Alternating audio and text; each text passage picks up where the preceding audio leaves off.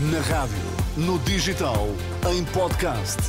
Música para sentir, informação para decidir.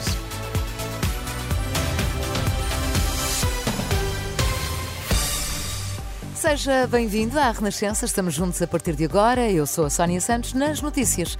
O Vítor Mesquita. Boa tarde, Vítor. Boa tarde, Sónia. Quais são os temas em destaque? Operação Pretoriano, o Ministério Público pede prisão preventiva para Fernando Madureira.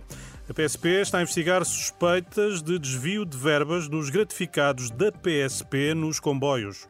Vamos às notícias da UMA, o Jornal da UMA na Renascença, com a edição de Vítor Mesquita. A Divisão de Investigação Criminal da PSP realiza esta manhã uma operação por suspeitas de falsificação de documentos e peculato dentro da própria Polícia de Segurança Pública, em causa o alegado desvio de verbas eh, referentes ao pagamento de serviços gratificados a agentes na segurança transportes públicos. Segundo a CNN Portugal, é investigada a eventual adulteração de horas de serviço realizadas pelos polícias na segurança em estações da CP e em carruagens de comboios. A Polícia Judiciária realizou buscas na sede da Junta de Freguesia dos Olivais em Lisboa, informação confirmada pela Renascença. Fonte da PJ adianta estar em causa diligências de recolha de informação e documentação num inquérito em curso. Não haverá detidos nem arguídos constituídos. Operação Pretoriano. O Ministério Público pede prisão preventiva para o líder da claque hum, Super Dragões. Fernando Madureira é um dos nove hum, arguídos da Operação Pretoriano. Foi ouvido esta segunda-feira no Tribunal de Instrução Criminal do Porto. Segundo o Jornal de Notícias, a Procuradora pede a mesma medida de coação para Hugo Polaco. Já para Vítor Catão, hum, pede prisão domiciliária com vigilância por pulseira eletrónica. O Ministério Público pede ainda a proibição de contactos entre ofendidos e eh, arguídos. A resposta tarda é a reação da diretora da Obra Católica das Migrações ao problema da sobrelotação de casas na moraria em Lisboa. A Renascença Eugénia Quaresma apela a hum, soluções imediatas.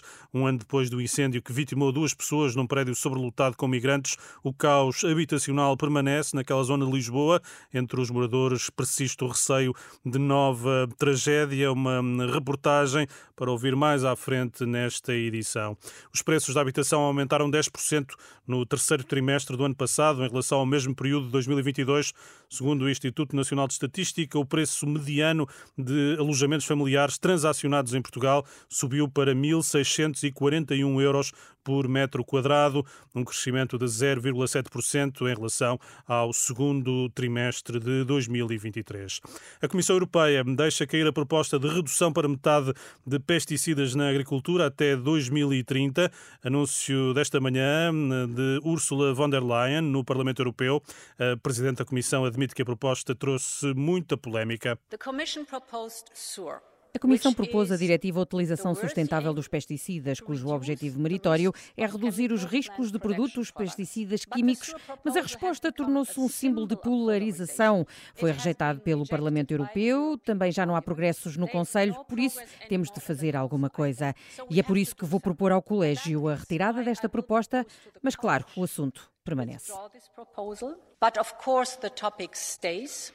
Ursula von der Leyen, esta manhã no Parlamento Europeu, que discute as conclusões da Cimeira Extraordinária da semana passada, um encontro marcado pelos protestos dos agricultores. A Presidente da Comissão defende o papel do setor na defesa do ambiente.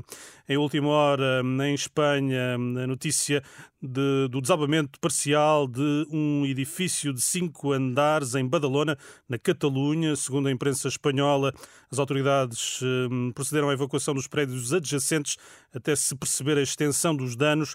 Nesta altura, os bombeiros procuram eventuais vítimas. Até agora, nenhuma foi localizada, não há registro de feridos. E, Vitor, há um ano, dois, dois imigrantes eh, morriam num incêndio na moraria, numa casa que partilhavam com mais 22 pessoas.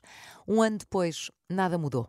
Nada, tudo na mesma em termos de sobrelotação das casas eh, e não foram ainda criadas condições condignas para acolher e integrar os imigrantes que se instalam naquela zona de Lisboa.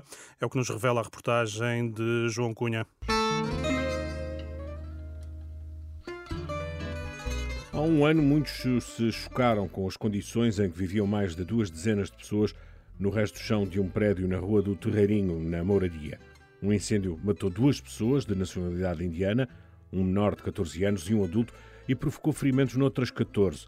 Só duas eram cidadãos portugueses. Desde então, nada mudou. A sobrelotação habitacional continua. Miguel Coelho, presidente da Junta de Freguesia de Santa Maria Maior, lamenta que não se tenha feito pelo menos uma avaliação das condições de habitabilidade. Nós alertámos a Câmara, a Proteção Civil, eh, dos, dos riscos que aqui havia. Eh, pedimos que fizessem uma avaliação das condições de habitabilidade eh, nestas casas, porque nós, não, junta, não temos nenhuma competência legal, nem sequer autoridade para entrar em casa das pessoas, a não ser que sejamos convidados e, e, não tenho notícia que isso tenha sido feito. Por isso? Eu sinto que é uma situação que ainda está fora de, fora de controle total e é preciso fazer alguma coisa de uma forma oficial. Ranat Aslimuddin, o líder da comunidade do Bangladesh em Lisboa, diz que o incêndio chamou a atenção para as condições em que muitos viviam. Agora, garante, não há sobrelotação. E depois deste incêndio, qualquer casa aqui, o quarto fica só duas pessoas. Kamrul Ali torce o nariz. Natural do Bangladesh, hoje é dono de uma loja que em tempos foi um talho halal e que agora vende doces tradicionais do Bangladesh. A explicação para a sobrelotação é simples. Tem uma casa, renda 7, uh, 1.200, ele tem salário 700, como aguentar? Estou de mais pessoas. Agora, ninguém não dá alugar casa, tudo só alojamento local, tudo só alojamento local, tudo só alojamento local. E casas para alugar não há. Alzira, nome fictício, é peixeira. Também sabe de locais onde existe o fenómeno da cama quente, em que os imigrantes que trabalham por turnos e sem posses para alugar uma casa têm de pagar para dormir algumas horas num colchão. Uns levantam-se da cama à meia-noite e os outros entram lá para dentro. Aquilo é colchões, é, é tudo, olha, é, é por turnos. Maria, nome também fictício, teme represálias e por isso prefere o anonimato. Vive há 42 anos numa das encostas da moradia. O que aconteceu há um ano pode acontecer de novo porque a sobrelotação continua. Pode, pode. Pode acontecer novamente. Pode acontecer novamente porque, é como eu digo, isto está cheio, isto num, em 5 metros quadrados vive 20 e 30. Só quem passa e vê à noite as portas abertas é que vê que os lixos batem nos tetos da, das casas. Os receios de quem teme que possa repetir-se este incêndio que matou dois imigrantes há um ano na Moradia.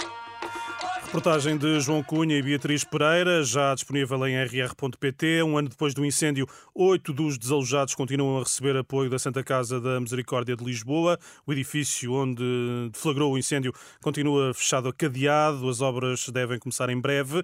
A Renascença tentou uma reação da Câmara de Lisboa que diz não comentar a situação. Hum. Vítor, uh, temos encontro marcado para as duas, não é? É isso, é isso. Até, Até já. já.